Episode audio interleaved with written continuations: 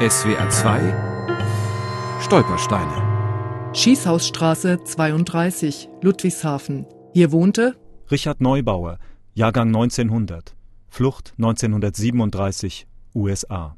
Eine Nachbarin, mit der wir auch befreundet waren, die hatte uns erzählt, dass in dem Haus Juden gelebt haben, die nach New York fliehen konnten, aber wir wussten nichts Näheres, also wir wussten nicht, wann die geflohen sind und wie die Besitzverhältnisse genau waren.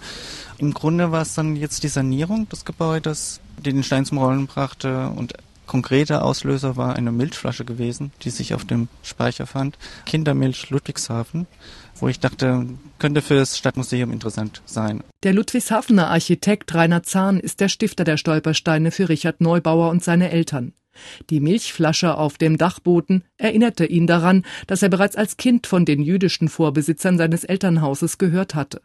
Die Familie Neubauer besaß eine Buchdruckerei und erwarb Mitte der 20er Jahre ein neues Wohnhaus im gutbürgerlichen grünen Süden der Stadt.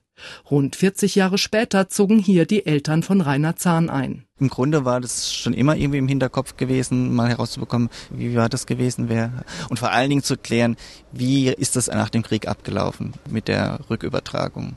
1937 waren Richard Neubauer und seine Eltern in die USA ausgewandert.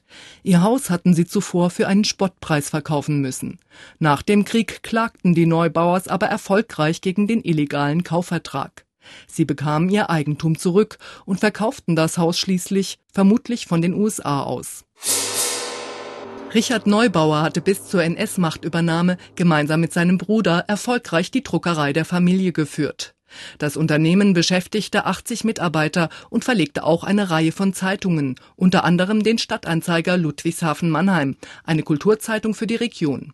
Damit war die Druckerei für die Nationalsozialisten von großer Bedeutung. Zunächst wurde dem aus Österreich-Ungarn stammenden Richard Neubauer 1933 die deutsche Staatsbürgerschaft aberkannt, und zwar mit Hilfe des Gesetzes zum Widerruf von Einbürgerungen. Dann äußerten die Behörden, so wörtlich, Bedenken gegen die politische Zuverlässigkeit Neubauers. Die letzte Ausgabe im Verlag Neubauer erschien im September 1933. Danach übernahm die nationalsozialistische Stadtverwaltung die Herausgabe des Kulturplatz und verwandelte es in ein Sprachrohr der Diktatur. Es gelang den Neubauers, noch vor ihrer Flucht 1937 die Druckerei an den nichtjüdischen Waldkirch Verlag zu verkaufen. 1968 starb Richard Neubauer in den USA. SWR 2 Stolpersteine.